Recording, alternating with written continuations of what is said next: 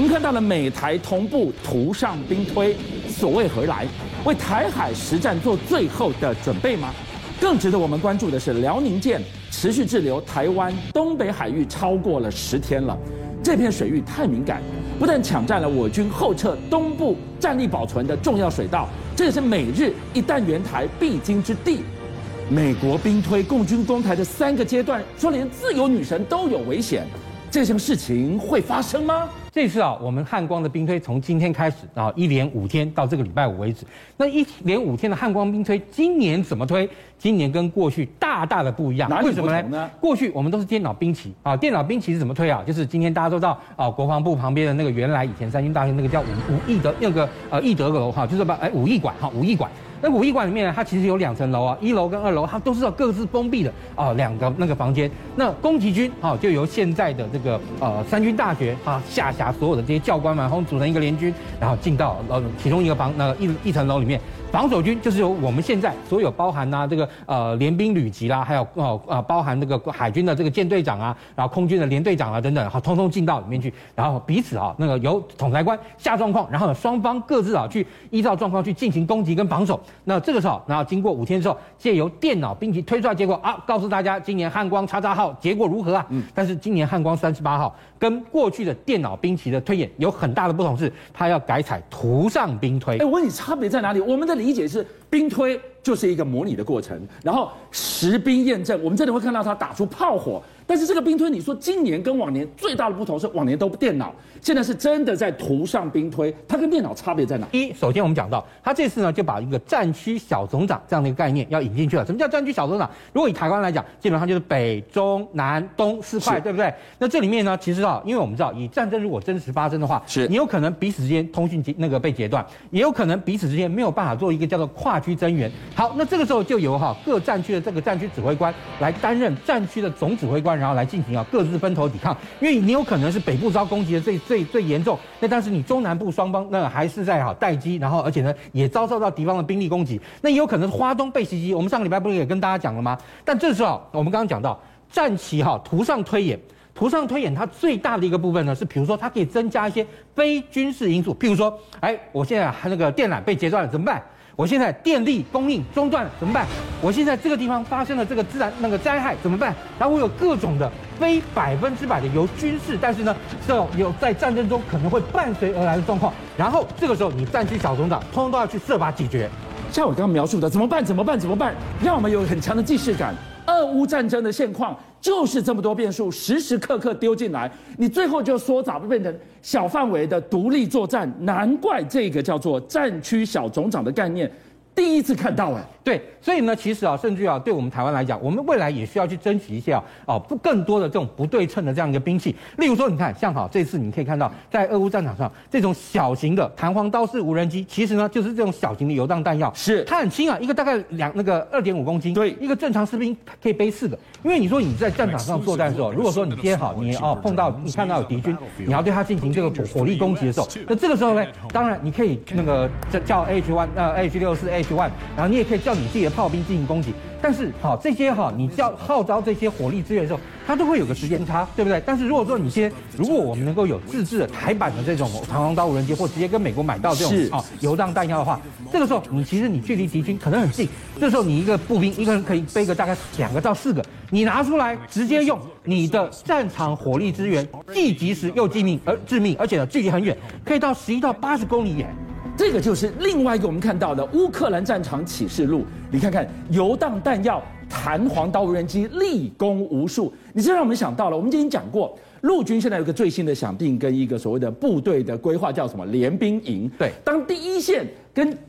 对手短兵相接的时候，这个就是游荡弹药，它是探子。它也是杀气呀，对，像这样的这个呃，我们讲到弹簧刀，因为它本身就有一个光电侦收头，是等于说你把它放出去以后，它可以看，因为我们刚刚不是讲到吗？距离十一到八十公里，它飞出去以后，在这它的这个电力啊能够使用的时间之内，它先看到敌人在哪里，是然后敌人在哪里，诶透过 AI 的这样一个呃设计之后呢，它就可以直接由啊、呃、攻击手所指挥，然后呢下冲下去对敌方进行攻击。夏伟给我们看到啊，从今天开始一连五天的图上兵推正在时时刻刻分分秒秒进行，最后兵推出一个结果。我们怎么打赢不对称作战？这里我们看到是弹簧刀无人机，我们会是需要的。我们还会需要什么呢？那我们甚至于啊，你看，因为现在以台湾啊。弹道飞弹防御啊，其实出现一个很大的一个缺口。这个缺口是什么呢？因为如果说今天你要进行好这个弹道飞弹防御的时候，其实虽然说，哎，你台湾不是已经有那么多的爱国者，你自己也在开发天空三，但对不起，今天如果说我们面对大陆的这个地对地弹道飞弹以及各种这个呃呃那个长城的这样一个飞弹来说，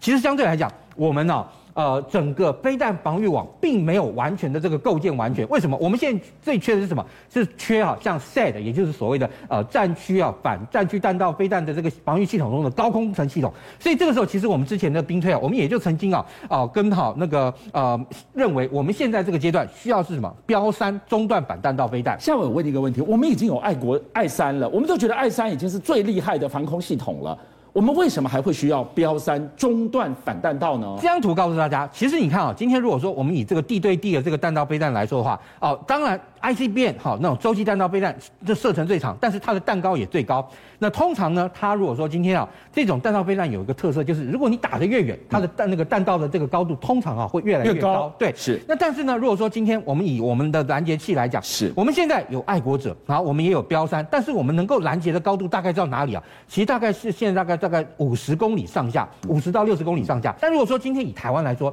建议你哈，像以那个美哦，我们啊，现在如果说能够获得像这样一个标三防空飞弹的话，它的射程大概是五百公里哦，射高到一百六十公里。也就是说，如果你能够在台湾中间摆一套的话，基本上你的射程左右的射程加最大的射高，基本上就可以把整个台湾岛通通涵盖进去。当然，并不代表就是你有了高山，你就可以优高枕无忧，什么事都没有。代表就是说今天。标三可以在对方的地对地弹道飞弹射过来的时候，你可以拦截第一批，然后再让你的攻三啊等等拦第二批，然后再让爱国者拦第三批，能够让它掉下来的数量越少越好。而且很重要的是，因为它本身拦截范围高，相对来讲，也就是说，如果因为好如果有那个呃台海发生冲突的话，援我的这个友军基本上会从东边来。那东边来的话，今天对这个对于攻击军来讲，他也不会把所有的飞弹通通送给你啊，那通通拿来打你，他也会留一些准备给后面来援支援你的攻击军。那这时候，如果你有像标杆背弹，能够在台湾的后方哈，或者说台湾的中间，能够哈把这个防空网撑起来以后，那同样的也可以大量减少未来先飞到攻呃驰援的友军的头上，